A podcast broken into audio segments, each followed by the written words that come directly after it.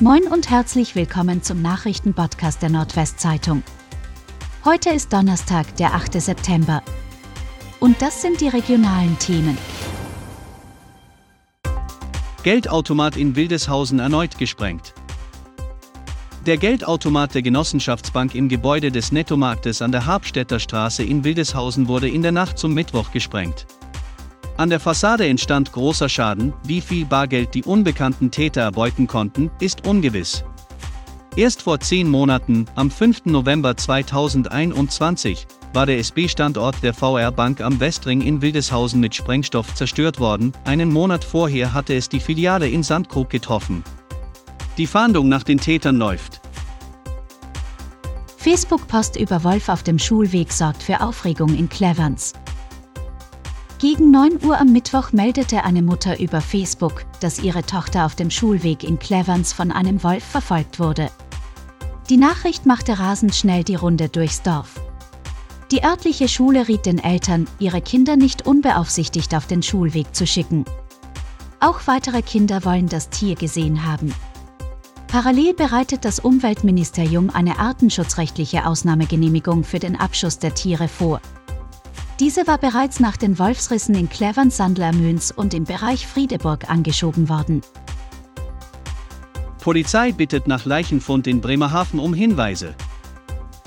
Bei der am Montag in Bremerhaven entdeckten Leiche handelt es sich um eine Frau, so die Polizei am Mittwoch. Untersuchungen in der Hamburger Gerichtsmedizin hätten das einwandfrei ergeben. Zudem verdichten sich offenbar Hinweise darauf, dass die Frau einem Gewaltverbrechen zum Opfer gefallen ist. Die Polizei bittet um Hinweise von Zeugen, die in den letzten 14 Tagen nahe der Grimsbeistraße, besonders zwischen der Leutstraße und der Stresemannstraße, verdächtige Personen oder Fahrzeuge gesehen haben. Bäckereien machen die Lichter aus, um auf ihre Not hinzuweisen. Am Donnerstag wird es dunkel in den Bäckereien. Sie sind nicht geschlossen, sondern setzen ein Zeichen gegen hohe Energiekosten. Unter dem Namen Uns geht das Licht aus demonstrieren an diesem Tag Bäckereien in ganz Norddeutschland für die Zukunft ihres Handwerks. Auch in Friesland und Ostfriesland machen einige Bäckereien bei der Aktion mit. Sie fordern unter anderem die Ausrufung eines Härtefalls sowie finanzielle Unterstützung und Entlastung.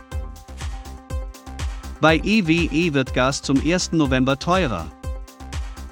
Für Hunderttausende Erdgaskunden der EWE steigen die Preise.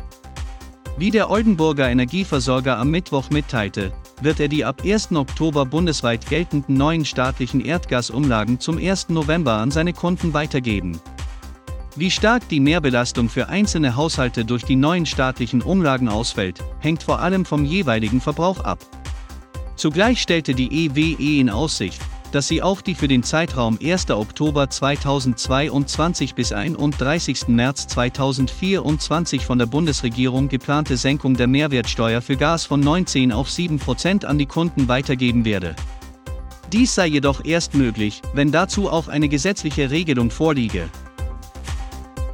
Streckenposten greift NDR-Kamerateam in Rastede an. Während der Dreharbeiten eines NDR-Kamerateams am Bahnübergang in Liete schlug ein 36-jähriger Bahnübergangsposten laut Polizei einem 47-jährigen Journalisten den bisherigen Ermittlungen zufolge mehrfach mit der Faust ins Gesicht und gegen den Hinterkopf. Vor einigen Wochen kam an dem Bahnübergang ein Lkw-Fahrer ums Leben, nachdem er mit seinem Lkw von einer Bahn erfasst wurde. Nach einem darauf folgenden Beinahe-Unfall gab es immer wieder Kritik an der Sicherung des Übergangs im Rahmen der dort stattfindenden Baumaßnahmen. Die Deutsche Bahn prüft jetzt rechtliche Konsequenzen wegen des NDR-Vorfalls. Und das waren die regionalen Themen des Tages. Bis morgen!